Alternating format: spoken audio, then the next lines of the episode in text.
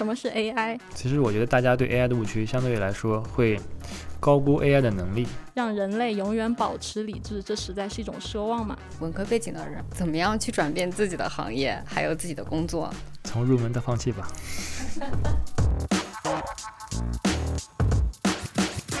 大家好，欢迎来到我们的首档中文播客节目《博士电台》。我们有非常多的话题想要跟你分享，从自动驾驶到空间站里的传感器，每一期都有嘉宾跟我们分享有用、有趣、有共鸣的故事。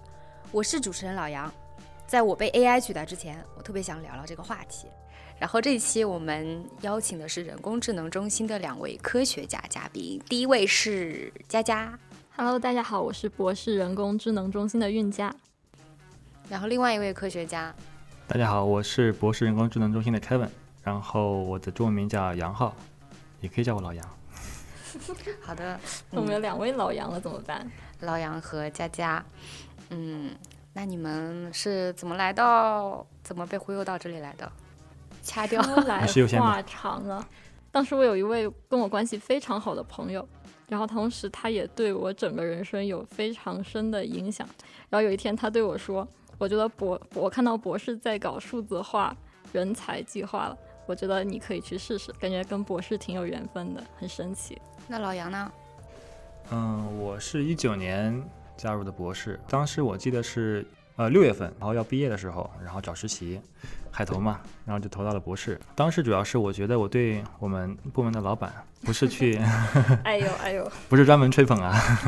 我对我们部门老板印象特别好，所以说我就来实习。实习后面发现，就是工作内容呢也不错，团队氛围也不错，然后就觉得留在博士挺好的。那个老板，我补充一下，如果你在听的话，我也对你的印象非常好，你也是我来博士的原因。然后工作内容好到哪里呢？工作内容就是说，工作内容我认为分很多种吧，有一种它可能是比较重复性的，它每天工作内容呢可能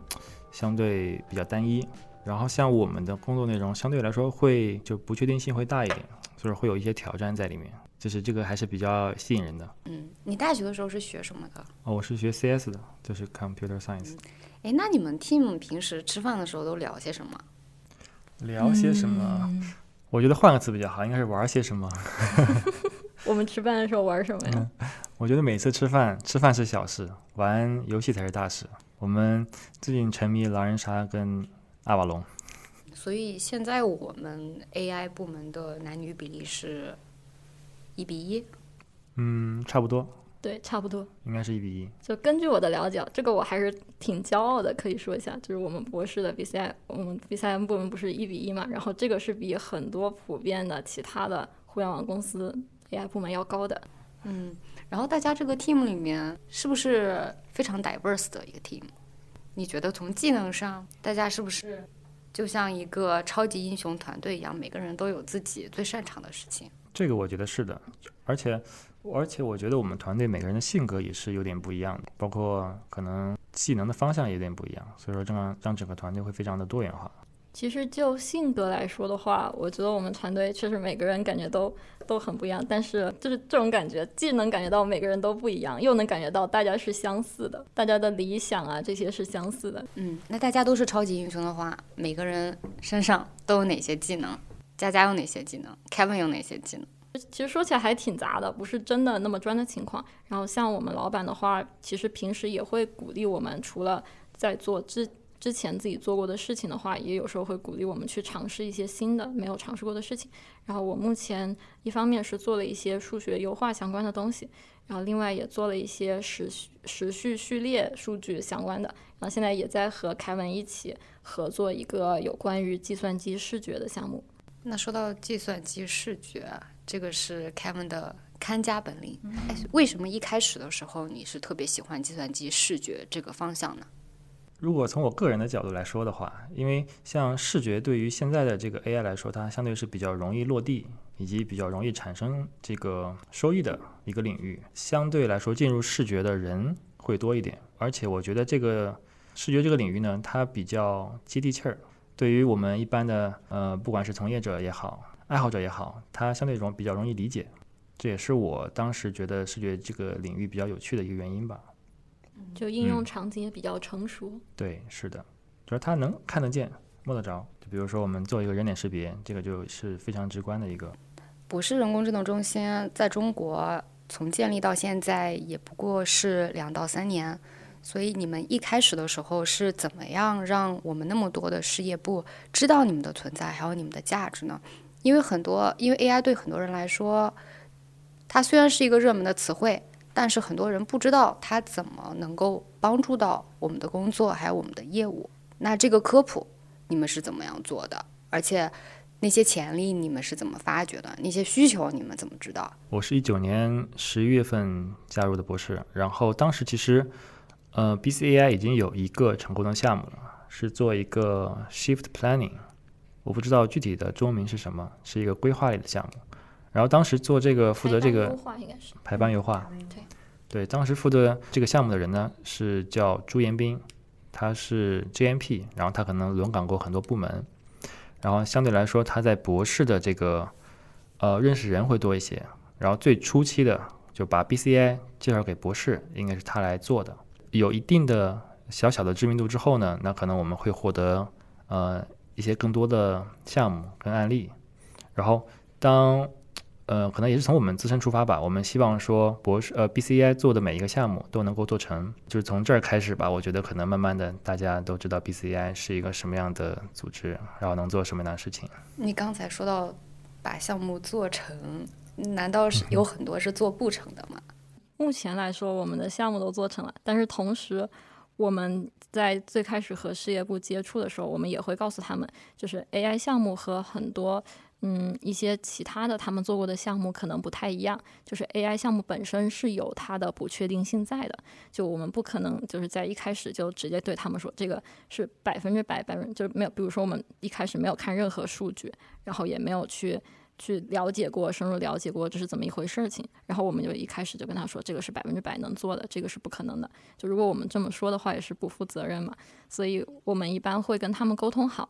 嗯，这个也会涉及到我们做项目的一个流程了。就在最开始的时候，我们会先有一个 first contact，然后在那之后，我们大概是去了解他们有怎样的痛点。有的时候呢，他们他们会大致知道自己的一些痛点，但是不知道有什么样的 AI 方法可以去帮助他们去解决这样的痛点，或者甚至不知道这个痛点跟 AI 到底有没有关系，这个也是很常见的一种情况。然后这个时候我们就会去帮他们梳理一下，看看哪些项目是有做 AI 项目的这种潜力在的，哪些是跟 AI 有关的，哪些是无关的。然后一般来说，我们会去找出来，首先必须得是跟 AI 有关的，我们才会做。然后我们希望这个项目对于他们来说是真的有价值的，就它不是一个无关痛痒的一个事情，而是真的可以解决他们的痛点，是有它的 impact 在的。然后第三点就是这个项目是有可行性的。那么一般满足这么三点之后，我们就会推进到下一步了。然后到了下一步的时候，就是我们会去做一个我们叫 assessment 一个评估。然后在这个阶段，我们一般都会已经会涉及到数据集的一些传递了。就最开始他们会先给我们一个目前的数据集，可能是他们总的数据集的一个子集吧。然后我们拿到这个数据集去做一些初步的可行性分析。就比方说用一些比较经典的当前的方法先去跑一下，看看这个数据集本身来说它是不是适合去用 AI 去处理的，是不是能够得到一个比较好的结果的。然后在这个时候，我们其实会有在是这个数据集上面的结果嘛，然后就会用这个结果去提一个 proposal，然后在这个提 proposal 的过程中，就是我们其实都可以看到，我们已经有了一个初步的结果了，但是这个结果不代表最后的结果，就我们在这个阶段用的方法，也不代表我们最终要用的方法，最终要的用的方法总是要经过很多尝试的，而且总是会比一般来说效果是会更好的。然后在这个之后提完 proposal，如果大家都觉得可以。也认可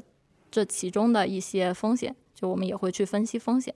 之后呢就会正式的去启动这个项目，然后我们就开始正式的去做这个项目，然后最后去按照之前规定的那个标准去验收，就这个是我们大致的一个流程。对，就是我们的服务很周到。所以说前提，你刚才说的呃可行性分析里面一定要有数据集在，那等于说他们要已经。做好了这一部分的工作，嗯，就是在我们的评估阶段，我们也是要求要有数据的，因为如果完全没有数据的话，其实没办法去开展技术上面的评估。不过这个数据集往往和最终的那个数据集会有点不一样。就比如说，如果是如果是像计算机视觉一些零件检测的任务的话，它一般就是一些很少的，一开始可能几百张数据、几百张图片这种，然后等到真正做项目的话，会需要用到更多的图片。所以我们一开始也是需要一个数据的，但一开始的数据一般不会太多，就是其中一部分可以用来做评估的就可以了。嗯，我觉得可以举个例子，比如说我们这每个项目就像做一道菜，数据呢就是我们这个生菜，没有的话，最后的菜也出不来。做 AI 如做菜，对吧？对，我们就厨师。呃，一开始的时候你说要要确定这个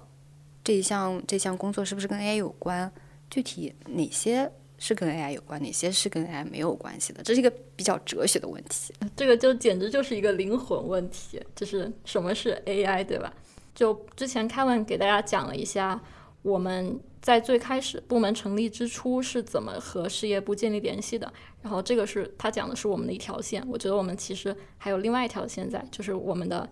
明星 Max，我们老板明星 Max，就是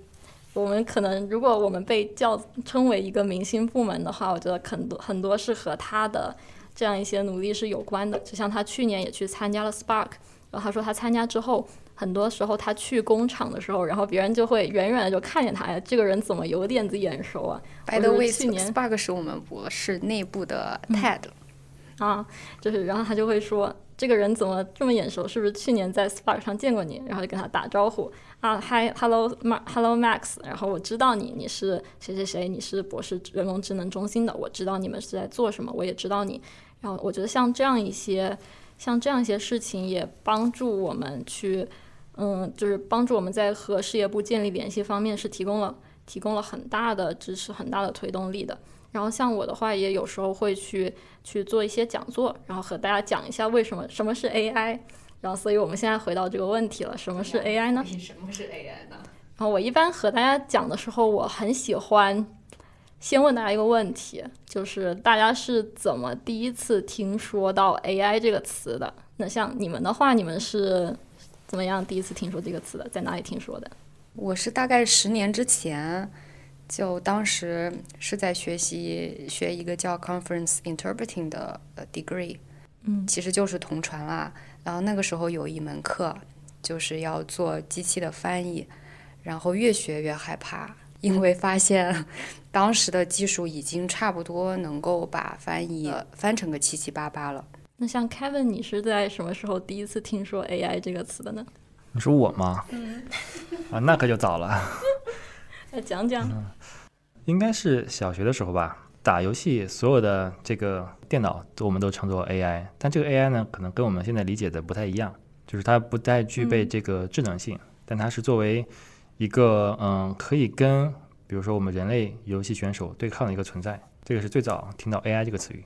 嗯，那个时候就可以了。对，然后像我的话，就是我也在参加这样一些讲座的时候，因为我会现问现场的观众这个问题嘛，然后我发现其实他们很多人的回答和我是比较类似的，就我是从科幻电影知道 AI 的，这其实是从科幻这个概念里知道 AI 这个词，我就发现啊，就是其实 AI 作为一个概念，在上个世纪的时候，很早的时候就已经被提出了。并且渐渐的广泛的出现在了各种的 AI 电影里面，比如说我个人非常喜欢的一个科幻系列叫《星际迷航》。在上世纪六十年代的时候，其实里面已经有一个 AI 这样的类似于 AI 这种概念的系统了。它是一个一台电脑，然后这台电脑呢，如果人直接用语音和它说话，然后这台电脑它本身就能够理解人的话，并且按照人的指令去处理事情，还能够和人对话。所以，其实，在那个时候，人已经对 AI 有了一个畅想。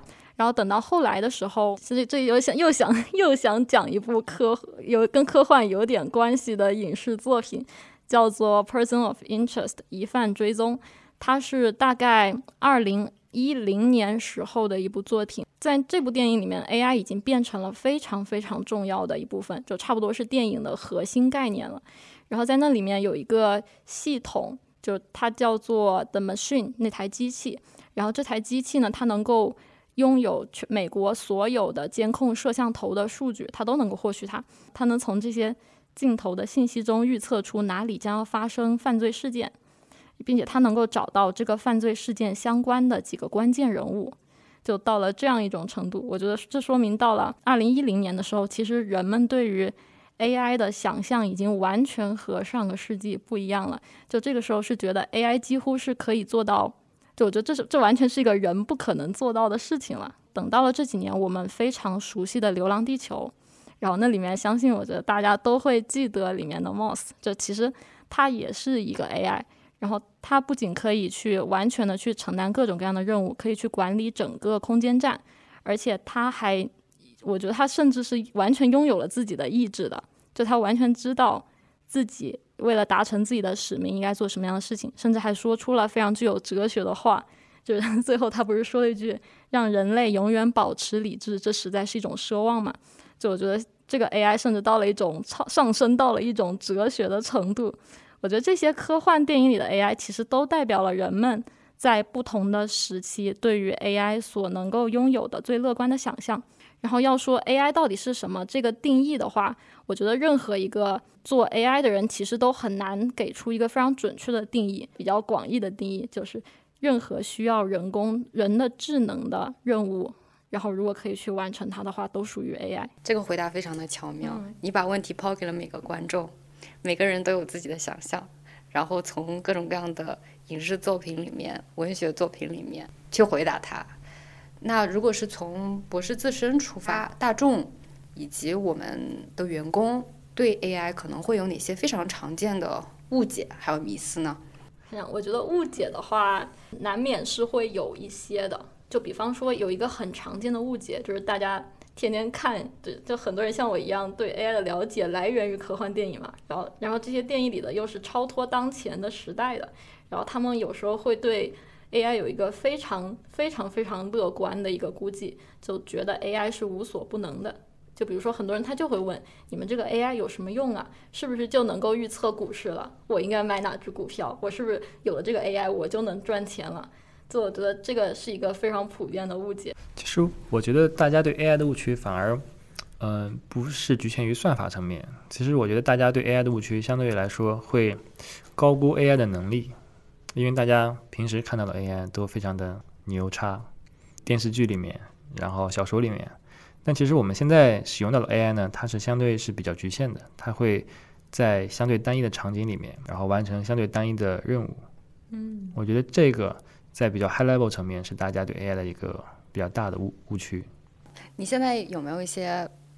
觉得非常有挑战性的项目？哎，可以讲讲关于泛化的这个问题，还是要稍微引入一些 AI 相关的概念。就是说，AI 究竟为什么能学到东西？为什么能帮助我们完成一些任务？从这个老师跟学生的这种关系来出发，我们把 AI 看作一个学生的话，那我们需要老师教给他一些技巧，他可以完成。老师教给他的，在一个相对限定的场景内的一些任务，但是这个学生呢，他并不具备，比如说举一反三、举一反十，并且自己把这个内容吸收了之后，能够去推断出在一个新的场景、未知的场景能够完成一些任务的能力。所以说，为什么现在我们会说 AI 相对是一个比较弱的 AI？它只能在老师教过的这个范围内，它可以完成一些任务，并且效果应该还 OK。在很多情况下，可以超过我们人类的最好水平。我们有哪些这样的、哪些这样的能够超过人类最好水平的应用呢？那就回到视觉的这个场景了。嗯，在视觉领域有一个非常呃有名的数据集叫 ImageNet，它有一千个类别，然后每个类别呢有很多张图片。每年可能在一零年左右的时候，每年会举办一次这个图片的识别的竞赛，会有人类参加，然后也会有 AI 算法参加。可能是在一一年的时候，应该就是 AI 的识别能力，就是对这一千个类别的识别能力就已经超过了人类。人类的话会有一些误判，因为这个图片呢，它可能长得千奇百怪。在这种场景下面，就认为说 AI 的能力其实已经超过了人类表现最好的水平。而且人是会累的，对吧？人的状态是不太稳定的。对，可能我们连续工作十个小时，我们的能力会有起伏。AI 的话，假如说它的平均水平到达一个稳定的程度之后，它可以全天。可能二十四小时都在一个最好的状态，这个也是 AI 相对于人类的一个优势。就目前的 AI 模型，大部分只在单一的任务上面表现非常好，然后如果新来的数据集是它自之前没有见过的，或者是不同的任务的话，它的性能就没有这么好了。嗯，那你们平时工作有多少的有多少的工作时间是放在处理数据上呢？或者是说，数据对你来说有多重要？数据特别重要。然后，要是说我们的工作时间百分比呢，我觉得应该是要大于百分之五十的。呃，因为我们可能对 AI 的知识相对是比较熟悉的，但是这个数据呢，可能会来自不同的领域，它会有一些 domain 的 knowledge 在里面，所以我们会要花时间去理解这个数据集里面它含有的信息跟知识。没见过的菜也不会做，对吧？嗯，对呀，嗯，我们只会做宫保鸡丁，你突然拿了个鸭子，那就凉凉。所以需要学一下。AI 科学家手上的工作哪一部分是相对来说比较容易被 AI 化的？其实这个话题，就是我我觉得各行各业有很多人会担心，随着科技的发展，自己的工作会被 AI 给取代掉。我觉得我们也是要担心这个问题的，并不是说我们的工作是。为了让 AI 去取代别人的工作，我觉得不是这样的。对于这个这个事情的话，我们可以想一下之前就是第一次工业革命和第二次工业革命之之后的情况。就我觉得当时在从事一些手工的手工业的人来说，他们也是很担心，就是一旦有机器去把他们取代掉之后，然后他们是不是就会失业了？他们就找不到工作了，没办法养活自己了。但是事实证明，他们很快就找到了新的工作，就很快有新的地方需要他们。然后在现在这个时代，我觉得也是一样的，就是 AI 可能会暂时的去把一些人的工作给取代掉，但是同时它也会创造一些新的机会，一些新的东西。因为始终最宝贵的不是别的东西，而是人本身。人就是最大的红利，最大的财富。人而人珍贵的地方就在于他的脑子吧，因为像 AI 本身也是由人的脑子所创造出来的。所以我觉得不用担心，就是以后人可以去做更加有创造力的事情，就把大家的智慧都集合起来，让科技发展的更快更好，让我们生活变得更好。给我们讲讲你们的 paper 读书会，大家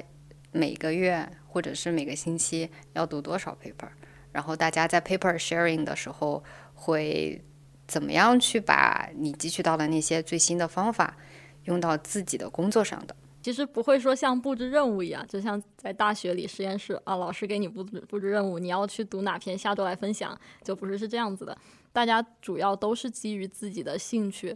还有自己最近工作的，比如说碰到一些瓶颈，然后自己大家就去找 paper，找完 paper 之后啊，我有点感受，我有点感想了，然后就我们一起开一个 paper 分享的会，和大家一起分享自己学到的东西。所以我觉得这种技术上的交流，对于任何一个团队技术的进步都是非常重要的。那现在跟你们工作最相关的一些领域有哪些比较新颖的一些一些话题是大家正在讨论的呢？就我最近看到有一个新的研究，就是用 AI 去解几何题，就是他们用的那种数据集是都是选择题，四选一的那种，然后一般都是有一幅几何的图像，然后比如说去求哪里的边长啊，求角度啊，求它们之间的关系啊，这种就其实对于。我我个人是很怕几何题的，所以我觉得对于人来说也不是一个那么简单的事情。然后 AI 其实它还有一个瓶颈，就是在于它比较擅长去做一些嗯比较简单一些的任务，而不擅长去做一些需要高的很高的抽象能力的这样一些任务。那么其实几何题也属于这一这一类型吧。所以最近在这个方向上面也有很多的研究，然后那个研究好像是可以达到。大概百分之五十左右的准确度吧，我觉得已经非常了不起了。Kevin，你可以跟大家分享一下你项目中遇到的困难吗？说不定听众里面就有哪个人跳出来帮你解决了呢。那我说我们最近碰到的一个最大的困难吧，就是，呃，假如说我们回到刚才的例子啊，我们把这个一项任务呢分成呃老师跟学生的这么一个场景，那么我们一定要告诉学生什么样，比如说我们要做一个。猫狗的分类，我们要告诉他哪个是猫，哪个是狗。这个呢，我们是叫做一个正向的知识传输。那假如说是这样一种情况，我们只有猫的图片，没有狗的图片，我们要怎么样教学生说这个是猫，然后其他的都不是猫？这个就是我们现在碰到的一个比较大的问题。然后举个博士的例子，就是说我们在做这个产品的表面缺陷检测的时候，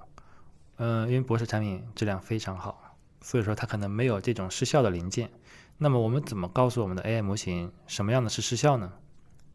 这个就是一个很大的问题，在学界来说也是一个比较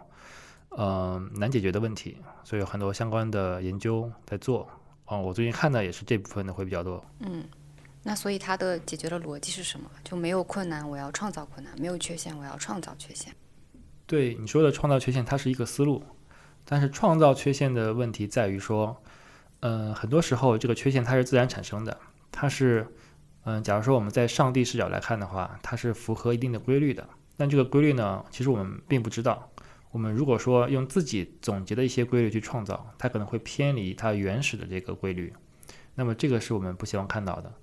那么我们要做的就是想让这个学生他学到，呃，比如说刚才猫狗的例子，它的这个猫它究竟是一个什么样的表征形式？它是它是一只猫。如果说我们能让学生知道什么样的东西是猫，他就可以就根据我只要判断这个是不是猫就可以了。所以你们一天八小时，大部分时间都在做什么？都是在电脑面前去解数学题吗？我觉得，比如说我们一天八小时的话，要嗯切开来看的话，可能有一部分时间在开会，要跟我们的甲方客户沟通，就他们的理解跟我们的理解是不是有偏差，然后我们怎么推进我们现在已有的项目。不过我们和我们客户比起像甲乙方的关系，我觉得更像是一种合作的关系，就是 Bosch 内部两个部门一起做一个创新的项目。对，然后剩下的部分呢，那当然就是一部分在 coding，这个是呃应该是比较重要的，尤其是在项目期，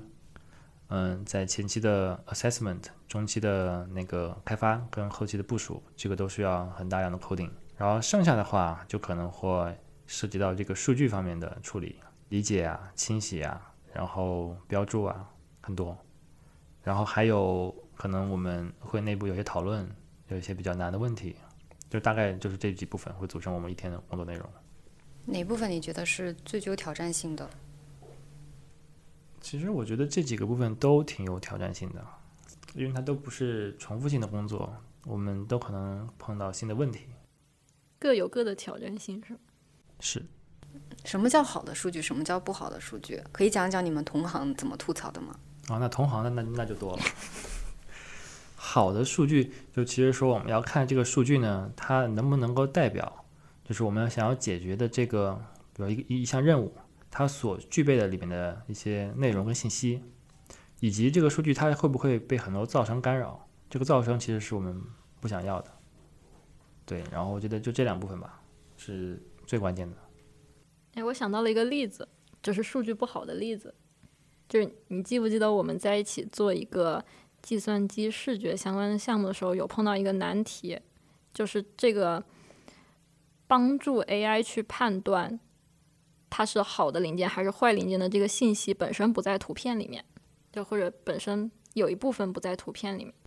概括来说的话，就是我们想要去判定一个事情，但是这个呃数据呢是一张图片，但我们想要的信息并不在图片里面，就这这是这个问题的一个非常 tricky 的地方。我们需要额外的信息才能帮助我们完成这个判断。就是这个图片它可以被分为两个种类，就比如说 A 类和 B 类。然后对于 A 类的图片，它可以是一个样子的；对于 B 类的图片，它可以是另外一个样子的。我或者我用苹果和梨来打个比方吧。这个数据本身是一个水果篮，然后 A 类是苹果，B 类是梨。然后这个水果篮里呢，如果它是 A 类的话，它可以有苹果；如果是它是 B 类的话，它可以有梨。但是如果它是 A 类，它不能有梨；如果它是 B 类，它不能有苹果。所以你得告诉我们是 A 还是 B，然后我们才能去做这个判断。对，不能直接把水果篮给我们。哦，我觉得这个更像，就有两款水果篮，对吧？这样就更形象了。对，应该是给我们两个水果篮，他们只给我们了一个。就一款水果篮里面可以有苹果，另外一款水果篮里面可以有梨，但是我们得知道是哪，它它得它是什么样的水果篮，因为可能价格不一样啊，或者什么样的，所以它们是两种不同的水果篮，就得知道是啥样的，我们才知道它有梨是对的还是错的，它有苹果是对的还是错的。要不我们不要讲水果的事情了吧？我感觉大家没有听懂。对吧？因为还是没有听懂，已经想了一个比喻了，但是还没有听懂。对，你们觉得 AI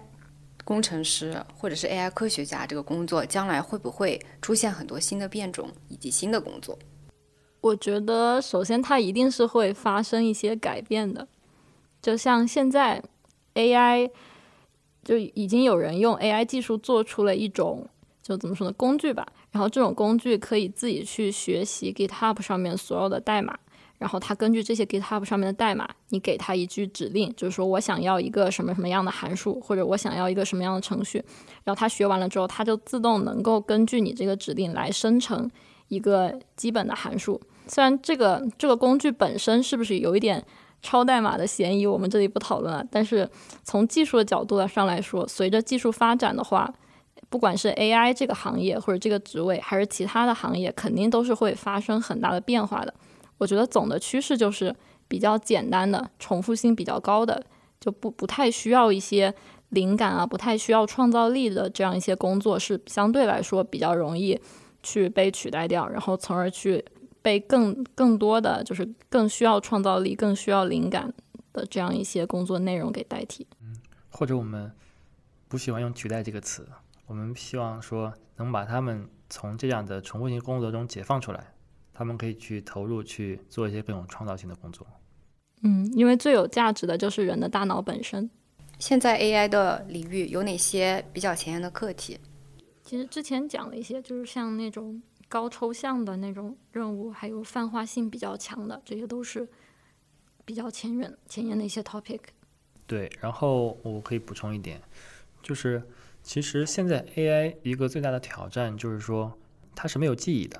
或者说它的记忆性不够好。举个例子，呃，假如说是一个人类婴儿的话，他从零岁到七岁，我们认为他可能具备一定的思考能力、认知能力跟学习能力。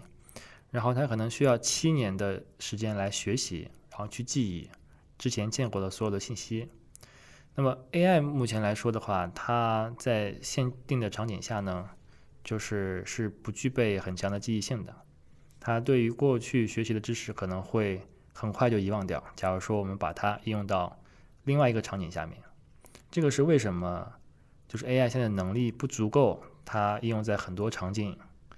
这是一个跟记忆相关的一个问题，还有一个是关于理解，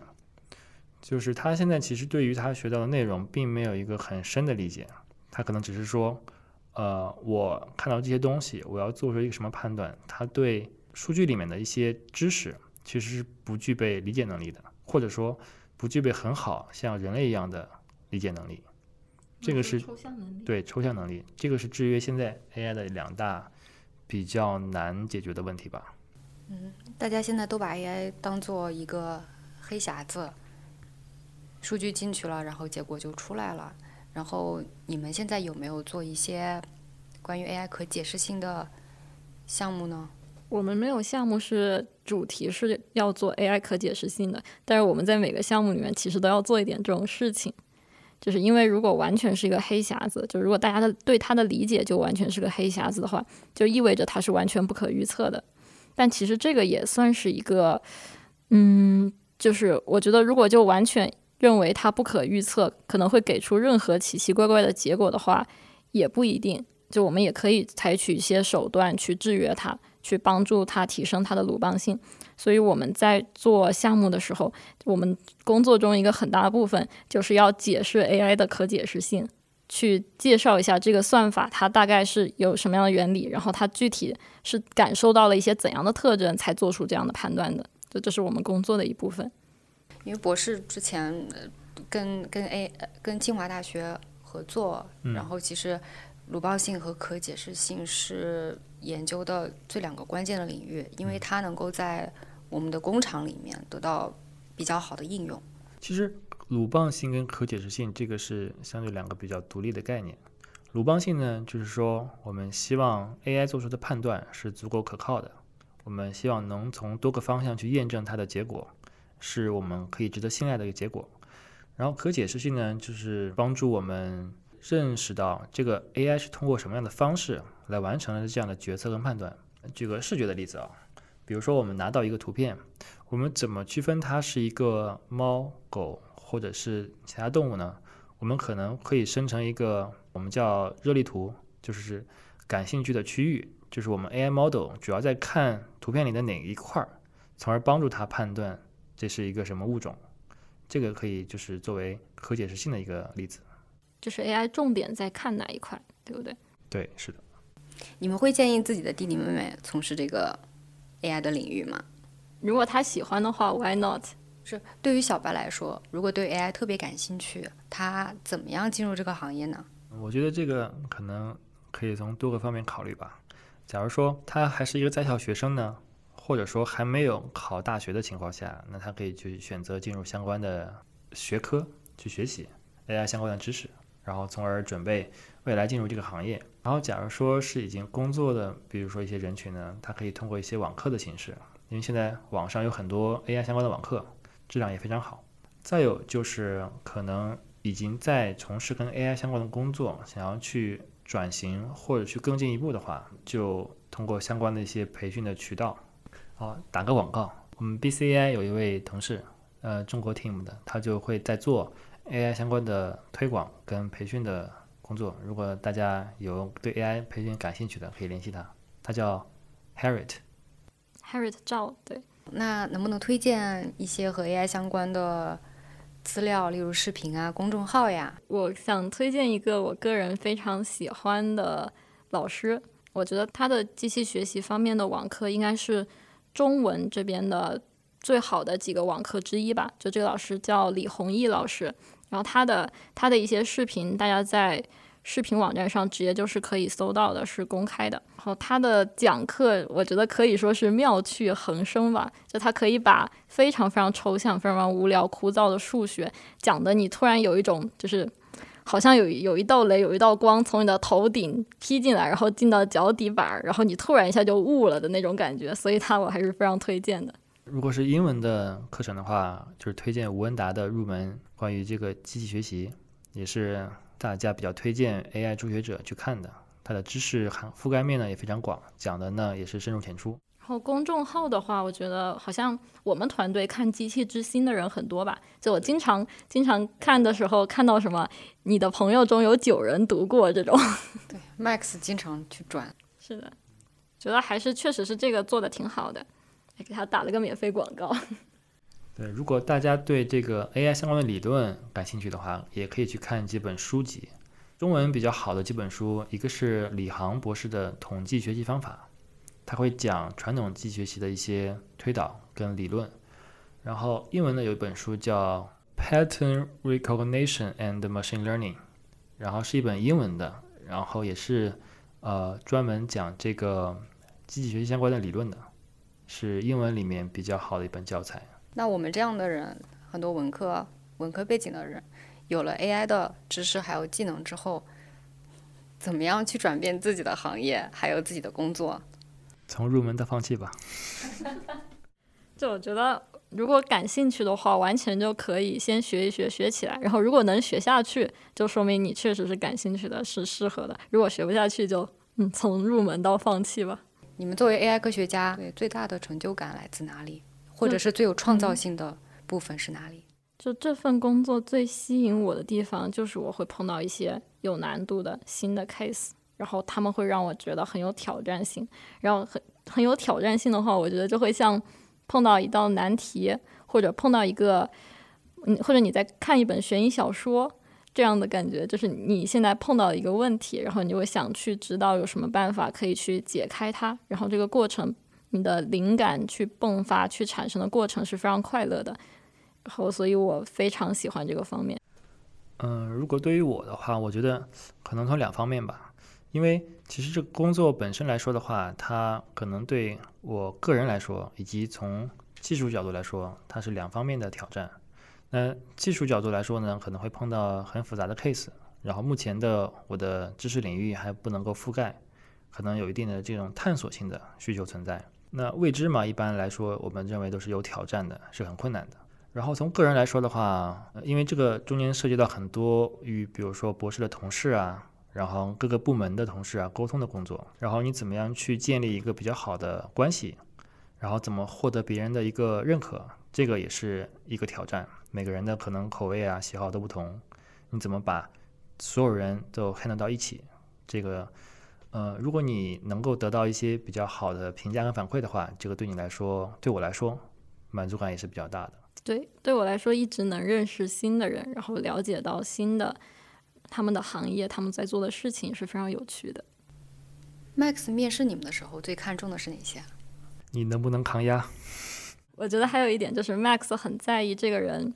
他是不是足够主动，就是他对于想做的事情是不是打心里是想去做的。然后，如果他想去做的话，那么他就会很主动的去做很多事情。然后，在这种主动的情况下，很多难题就迎刃而迎刃而解。嗯，那你们觉得我们博士的提出了一个目标，就是到二零二五年的时候，我们所有的产品要么是拥有人工智能，要么是用人工智能的方法制造出来的。这个目标你觉得是非常宏伟的目标，还是只是一个小目标？因为博士其实作为一个公益公司，能提出这样比较就是宏大的口号，我觉得从我个人来说是非常认可的。当然，其实产品中有 AI 的功能，或者是产品的生产过程中包含 AI，这其实是两个不同的难度。我觉得我们这把这两个作为并列的条件存在的话，我觉得还是我个人是非常乐观的，就是在生产过程中能够使用到 AI 相关的技术。但是把它们并列也是很有必要的，因为比方说，如果就是一个目标，就是要让所有的产品都含有 AI 的话，那么其实会有一个问题在，就是真的是所有的产品里面都必须都有这个必要去包含 AI 吗？就如果它生产的是一颗螺钉呢，那这个螺钉本身它就应该包含 AI 吗？所以我觉得这个目标它是一个比较实际的一个目标，也比较有意义的一个目标。那现在找到你们的一些事业部，他们有，他们会不会提出来一些？过度去工程 over engineering 的要求，从我们跟大家就是沟通啊、聊天下来，发现其实大家对 AI 还是比较认可的、认同的，就是还是希望尝试看 AI 能不能帮助他们在工作中解决一些问题。过度 AI 的情况，倒是目前从我个人或者我们团队的经历来看的话，还是比较少的。大家都还是比较务实。希望是真正能解决一些问题，能够对博士能够带来一些增益的。我觉得博士的人对于新技术、对于一些创新的态度还是非常的、非常的开明，非常愿意去拥抱这些新的技术的。两位科学家刚刚分享了他们最喜欢的书，还有公众号。如果大家对这些内容比较感兴趣的话，我们会在播客的节目简介里面对它有所介绍。那我们这一期的博士电台就到这里了，谢谢两位嘉宾的分享。谢谢老杨，也谢谢大家听我们胡说八道这么半天，拜拜，拜拜。